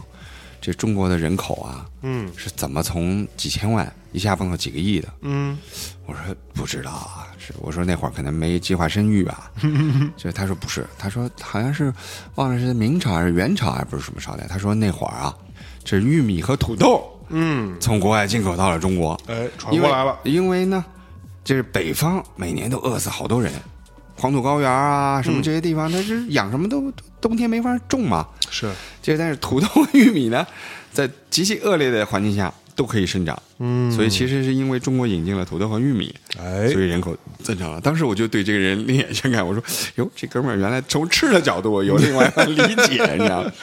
然后他跟我说，每年飞潮州吃牛肉啊，这个吊龙是哪哪哪儿，然后当时就想，哎，那我在广东待过，我知道嘛。嗯。嗯，这哥们儿是个吃货。呃，当时跟徐峥，哎，那个演员，我们一块儿做的。他给介绍的。对，然后呢，因为那个餐厅很靠谱，然后那哥们儿跟我说，他开了一家新的餐厅，啊哈，在那个灵隐寺边上。在灵隐寺边上，我心想，你敢在灵隐寺边上开餐厅，那一定靠谱吗？结果就就这么着，的的确，对，我觉得性价比不太高，非常不高。对对对对，尤其是广州的朋友对我批评很多，那会儿咱俩不熟，你不好意思当面批评我，我知道。这是啊，对，但是黎文和秦朗就冲我一通骂。那会儿不熟嘛，然后 你又是对吧？就帮过我的嘛，那我怎么好意思？就算觉得不好，也就说嗯不错。所以啊，这个今天也是，我觉得，但是当时饭局的时候，我对你印象很好。啊对我没什么，我这个人就相信面相。啊，我觉得看你的这个脸，嗯帅啥呀？我操，每次就这样，哎，咱俩很多很多次这种对话了。我我说帅，你说，哎，我就说你说帅怎么了？你说帅，哎，你就说帅怎么了吧？我觉得人长得非常正气，啊，嗯，就是端正。哎，哎，我觉得这比帅还好点吧。但是同时也是帅。我最喜欢别人夸我的就是说，哎，长得好看，我同时嗯，顺便考考才华。对，三少三少也觉得自己很帅吗？三少疯了吧？觉得自己帅，他是瞎吧？然后呢，三少有一前女友跟我关系特好，就是好朋友嘛。OK，哎，一个就是性格有点像男孩儿的，然后我们俩老一块儿打台球什么的。然后我有时候就问那女孩，就跟逗她嘛。嗯，我说想请问一下，你那会儿跟三少是怎么打班儿的呀？太坏了！我你觉不觉得你跟三少打过班儿，这是你人生最大的一个污点？哇，笑死我了！哎，这这我也很难想象。是不是嘛？这是这是这个画面感。哎，呀，我的天！我觉得我们这样说朋友不太好。对，对呃朋友才这么说啊。放一首歌缓和一下。对那还是差不多了，啊，差不多了吗？差不多时间差不多了。啊，聊了那么久了，没放歌啊，啊咱们一个放了一首歌。对，没关系啊。我觉得这样啊，这个这个，最后啊，你跟大家稍微总结一下，嗯就是呃，Future Mix 二十周年嗯啊，倪斌老师当然是这个个人的他的经历跟感慨是最多的，是经历了所有的这些过程这。我聊的这些事儿，可能很多跟音乐没关系，但是它的确是我这二十年经历过的人和事儿哎。我觉得一个完整的人生，它少不了音乐，也少不了你身边的所有的这些，嗯甚至萍水相逢的朋友。没错，对，但是这个是构成你这整整二十年人生最精彩的部分，没错部分是我在节目里衷心的感谢这些，有些甚至一辈子只见过一面的朋友，像哈尔滨的这个大哥，鲍汉伦，对吧？还有在上海拼桌子的这个做财经界的一个高管，我连他名字都叫什么，但是他跟我讲的人生道理我都记住了。嗯，对这些人，在你构成了你这二十年一个我认为是非常精彩、非常有意思的一个人生。没错，我是非常希望通过大内分享给大家，所以是很抱歉今天的节目里没有放太多电音音乐，但是呢，这个没关系，我觉得这个是，甚至待会儿最后我放的这首歌也不是电音吧。我觉得希望大家能够跟我一样，到你二十岁之后回想你二十年的人生，不后悔，对，很精彩。就尽量做到不后悔，对，然后而且有不要有我们大内一起陪伴你。对，不要犹豫不决，然后同时有很多精彩的事情。我还是那句话，我觉得我之前说那个最后一期大米回声里边，有很多听众问什么，我就说不要怕，就是干。这个听起来像是开玩笑的，我还挺 挺认真的。你要说非要说我的人生座右铭，那我经常会说是 fuck the whole universe 什么的，嗯，这是半开玩笑说，但是我确实是我座右铭。但是如果认真的翻译成中文想法，就是说，就是干。你想对想做什么，你自己先想一想，想明白了，决定了，干，干了再说。是，对，而且大家很多听众，你们都还年轻，年轻最大的资本不是年轻，年轻最大的资本是不怕失败。你有试错的机会，你有无数试错的机会，对你就干，就是而且相信我，每一个你经过的这些事情，你经历的所有这些事儿，都是最你的最终都会变成你的财富，它也最终会变成你自己，你就是你经历过的所有事儿的总和。还有一个，我就觉得说，你其实很多时候不要被潮流左右。没错，我二十年前喜欢这种音乐，我二十年后还是喜欢这种音乐。你不要因为说哦，现在潮流性嘻哈，我就呃喜欢听嘻哈，明年听 trap 我就听 trap，嗯，EDM 不火了我就鄙视 EDM，嗯，没有必要。是，你要有自己的一个完整的人生轨迹和音乐轨迹，嗯嗯，这个是我觉得非常重要的。我昨天晚上在家里给三少听那个《落日飞车》，嗯，压惊了，你知道？他之前没听过。我说你说这个音乐时髦吗？这完全就是美国人六七十年代玩的东西，对，对吧？但是台湾人为什么玩得好？人家对这种音乐有很深刻的理解，嗯嗯，写出的旋律好听，写出的歌词不错，能玩出那个复古的味道，你玩不出来。人家在中国巡演也是走一站卖光一站，那你中国为什么没有落日飞车这样的玩复古的乐队？为什么这么多时髦，大家非要去赶？就是做自己很重要。没错，做自己啊，找到自己真正喜欢什么。如果你真的找到自己真正喜欢什么了，不管是音乐还是什么，你的每一段人生经历都会有一个他自己的主题曲。对，对你回想起来的时候，它都跟一些情绪相关的作品有关系。对，这个是我虽然说没有像倪斌老师那么年长啊、啊资深嗯啊，啊对吧？嗯但是我还是有体会。对对，而且真的，你现在以我的这个年龄，我回想起来还是很幸福的。讲真一点，就像我跟之前跟贺宇，我们两个做过三期，就是我们俩听音乐的这个脉络的梳理。其实我能够想得出来那些东西，就是我都不需要去整理，我就做的时候我就放的是了头。对我想到说，我刚从那个一个民营的唱片公司、小唱片公司进到华纳的时候，我听 Green Day 的那个《Wake Me Up When September Ends》，对吧？然后那个东西跟华纳的关系，那些其实都是非常清晰的这样的一个记忆点。那它就是那段零六年那个时间段的我的一个主题音乐。二零零六年中可能就是《蓝莓之夜》的主题音乐，这就是王家卫那个电影的那个那个配乐，其实就是这些东西，就非常清晰的都存在。所以这个回想起来是很幸福的，就你会让自己的一些回忆有更加怎么说温柔一点的着陆点，对，它会落在那儿。还有一个就是，嗯，现在我们在很多的社交平台分享自己的，我英文叫 timeline，对吧？其实你在分享音乐的时候的那一刻，对。你是在二零一七年的十二月的某一天分享了这首歌，然后你过了二十年，嗯，假设这个社交平台还在的话，你回过头来在那一刻找到那个首歌的时候，嗯，你那一年那一时刻的所有的回忆都跟着来了。对，所以其实每一个音乐，你喜欢的每一首歌，甚至你可能喜欢的那个电台节目，如果在数字时代你都可以保留的嘛，是。那么它其实是帮你记录了你的一个人一个人生，没错，所以这个是非常美好的。今天咱们吃饭的时候也在聊足球哈，就是我说我特别喜欢日本那个富山中学的教练，嗯。我觉得为什么喜欢他呢？就是他教小孩子的时候，嗯。不光是他是一个国际 A 级教练，他是跟那个日本的国家队教练一样拿了 A 级，但是他富山中学是他的母校，嗯。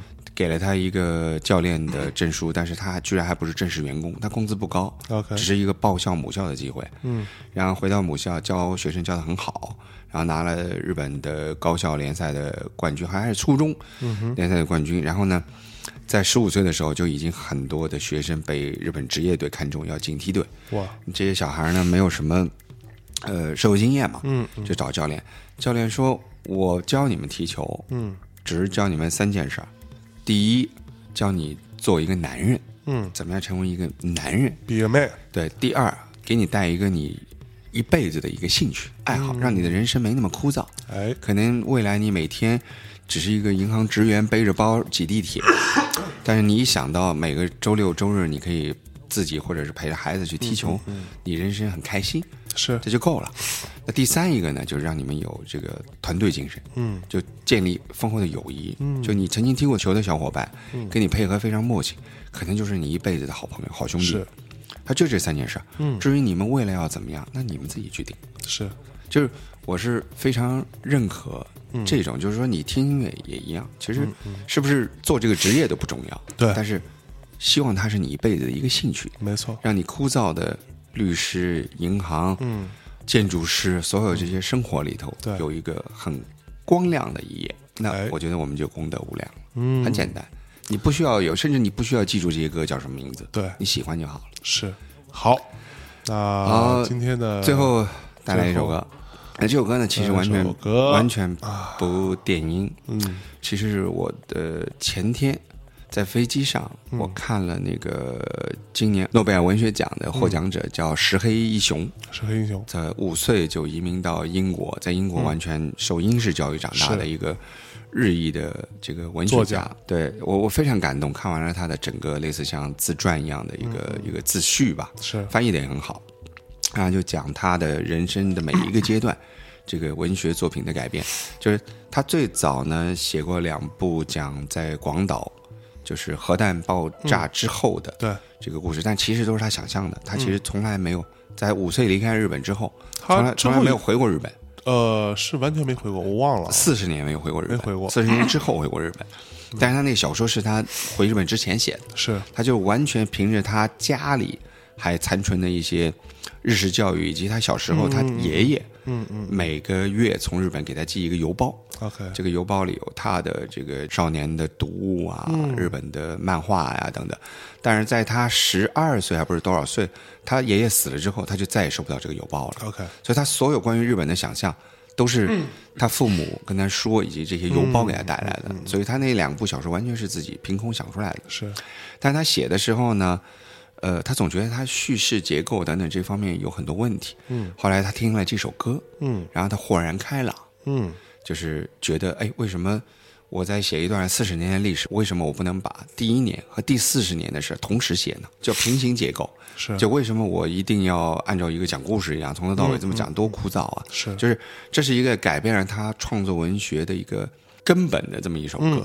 为什么我挑这首歌给大家呢？就告诉大家，其实有的时候音乐是其实给你很多指引，对给你很多灵感。是哎，我们在总结未来之声这二十年，其实并不是说真的说这个电音给你带来娱乐，让你去跳舞多么伟大，而是说可能中间有一些歌，嗯就会给你带来一种改变人生的冲动。有可能，嗯那我觉得这就很有意思。那么这首歌是来自 Tom Waits 的一首歌，叫《Ruby's Arms》叫卢比的怀抱。嗯，送给大家，就是大家有兴趣可以了解一下那个石黑一雄的对这个小说，对真的非常有意思，它的结构非常有意对思。他，我稍微多说一两句啊。石黑一雄的小说，我自己是就我读过的有限的几本的话，我读过两本，应该是在两年前，大概我估计也得有这个时间段了。其实我自己是不太喜欢的，但这个是纯粹的个人的兴趣啊，我觉得不够洒脱。对我喜欢看比较怎么说，就是行文啊，或者说翻译的问题，我都不知道。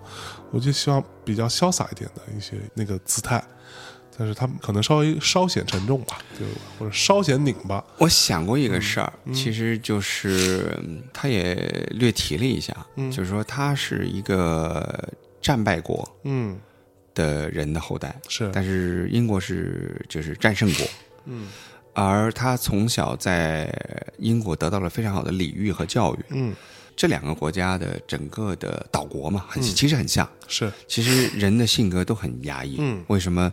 呃，在英国这个摇滚乐和这个足球那么开放，其实它是一个发泄渠道。是，所以呢，就是这都是就是很压抑、很理性、嗯很内敛的这种民族。OK，那他是这两个民族的叠加，嗯嗯，所以我不知道是不是可以算是有有可能解释了你的对对。对对。但是我觉得他是一个有伟大情怀的一个作家，我是还是建议大家有机会去看看他，特别是最新的那几本书，就是他对关于种族啊很多事情有了一些解剖式的一个一个解读。那么这首歌的确是。让你非常感动的一首歌，嗯，呃，他甚至在他的文章里讲到说，他的灵感并不是来自这首歌的歌词，嗯。他就说这首歌 Tom Waits 带来的一个整个的情绪，嗯，让他产生了对写作结构的改变，这个是非常有意思的一点。好，好除了这首歌之外的，我们这两期 Feature Mix 所有的这个放的歌，就 Tom Waits 这首歌没有在，嗯，但除了这个之外的，就放的所有歌都收录在这个呃 Feature Mix 二十周年那个大内跟 Feature Mix 一起出品的这样的黑胶唱片，合合集双这个黑，双合集、双黑胶这个作品当中，如果说我自己是觉得啊，就是如果说你真的喜欢，或者说你觉得收藏一个黑胶真的很有意义，甭管你听不听了，对很多人收藏黑胶其实是不会听的，对他可能觉得我以后会听，对这个不重要，或者你自己就有设备，对。那买回去这是一个限量五百张的一个产品。我我自己有的时候会因为一个黑胶的设计，我会买，甚至我不知道这个乐队，因为我我去日本经常这样，我去日本经常这样，就是你不知道这个是谁。我印象中特别深的就是，我真的我买了一张我非常喜欢的，就是它封面是一个怎么说特别 Four AD 的那种风格，一个非常简单的那个黑白照片，一个弹钢琴的少年的样子，然后非常忧郁。他那张是一个爵士钢琴曲，非常好听。对，对，很多时候都这样。那这次其实我还讲一讲，就是嗯之前呃，我们旗鼓还签过一个伦敦乐队叫 Elephant House，、就沈静上次不是也来聊过关于那个那个在伦敦川久保玲那个店工作嘛？那么她的男朋友嗯，他也是一个当代艺术家，是叫呃 Christos Fenaris，是一个希腊的艺术家。对，我们这个双黑胶是四个面儿，嗯，全部都是他手绘的。就是那期节目叫《伦敦》，如果没记错，叫《伦敦有个大象屋》。对对对然后那期节目里边有一个老外在说话，对，就是他。就是他，然后他表达了对那个 The Horse，对吧？对，是 The Horse 吧 The Horse The Horse 的不屑，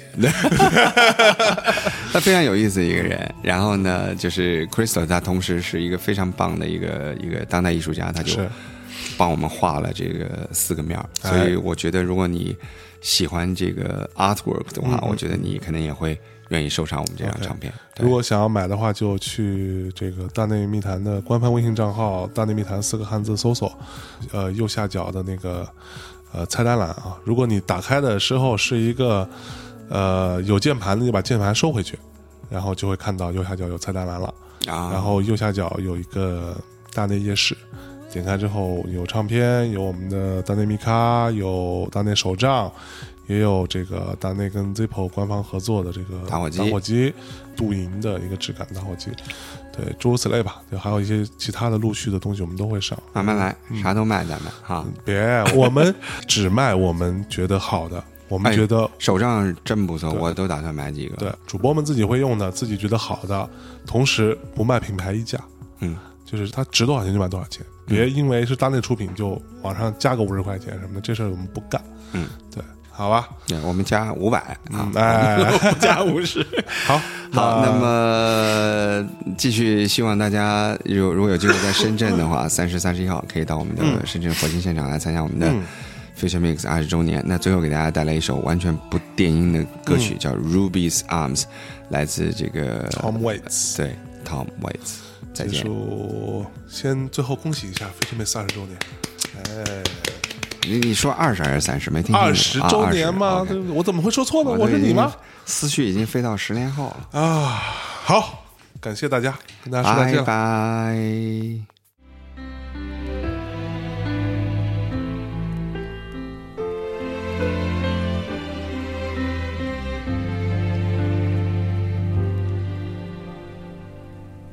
oh,